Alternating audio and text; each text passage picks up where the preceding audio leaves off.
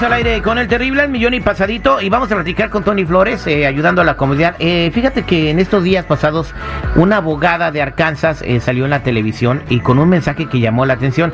Estaba dirigido para muchas personas que están usando documentos que no son suyos para sus cosas del día a día, como de repente comprar un carro, sacar una tele de una tienda, incluso hasta para algunos beneficios como médicos, etcétera, ¿no? Pero la gente lo hace sin saber que se puede meter en problemas gravísimos esta abogada está en Arkansas, eh, ¿cómo se apellida? Jurado. La abogada Jurado. Y, bueno, me llamó la atención de que le estaban dando importancia a esta nota y quisimos compartir esto que dijo la abogada Jurado con todos ustedes porque hay que ponerle atención. Y es nacional, mi Terry, nacional completamente.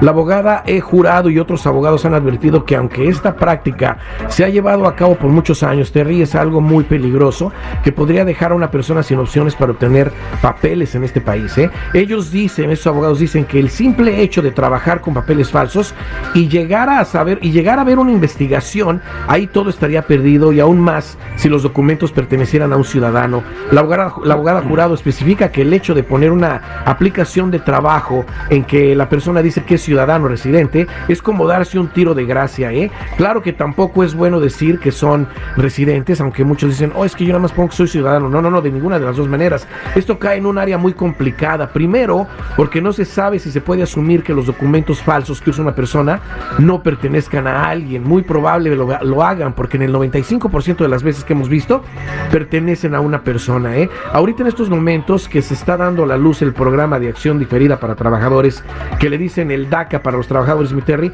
que le da papeles a una persona, un permiso de trabajo, un seguro social, es esencial empezar a hacer las cosas bien, ¿eh? porque el que goce de ese beneficio, que serán millones y millones de personas, tienen que saber que cada caso es diferente y cada quien deberá hacerlo correctamente y mil veces mejor con un abogado. ¿eh? Claro está que primero deberán de demostrar que son gente que merece ese beneficio, que son gente de bien, lo que ellos llaman buen carácter moral. Para eso hay que hacer pasos que son de prevención, mitere la revisión, y ya lo hemos dicho aquí mil veces, la revisión de nuestros récords criminales completos para ver si por ese lado todo está bien y si no llevárselos un abogado para que los arregle y también despegarnos correctamente del uso de documentos falsos y de ese seguro social con el que trabajamos y hacemos crédito y no es nuestro.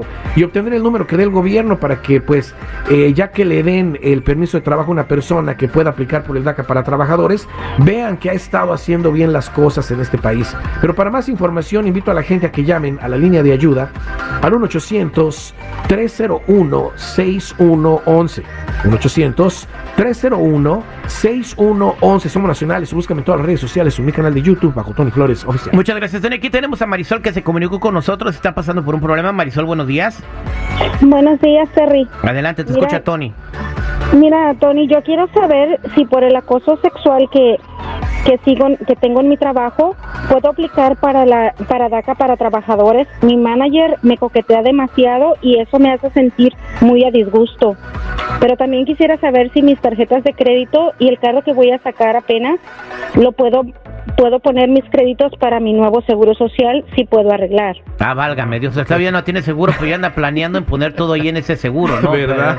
eso es muy optimista. Bueno, eh, para el DACA, para trabajadores, acuérdense, es una queja con el con el Departamento de Trabajo y después hay que ver un abogado laboral, ¿no? Para Exactamente, que para es un proceso. y es importante que expliques ese proceso, claro porque no puedes ir con un abogado y decir, ay, mi jefe me está acosando directamente, no, hay una hay un, hay un proceso, hay que hay que eh, ponerlo en carta en la compañía, hay que avisar, después ir con un abogado o directamente con el Departamento de Trabajo, sin olvidarnos de pedir que queremos esos documentos legales, ¿verdad? Y vamos a hablar de eso más a fondo en otro programa, mi Terry, pero también esta persona quiere hacer lo correcto de abrir crédito con su nuevo seguro social, eso estaría padrísimo ya que se lo dieran, pero no puede pasar su carro, sus tarjetas, sus, todo su crédito de un, de un seguro social falso a un seguro social bueno o a un ITIN. Eso no es permitido, eso estaríamos hablando de algo ilegal porque va a haber investigaciones. Te invito a que mejor te separemos correctamente de esa identidad que tienes antes todavía de que apliques para ese DACA para trabajadores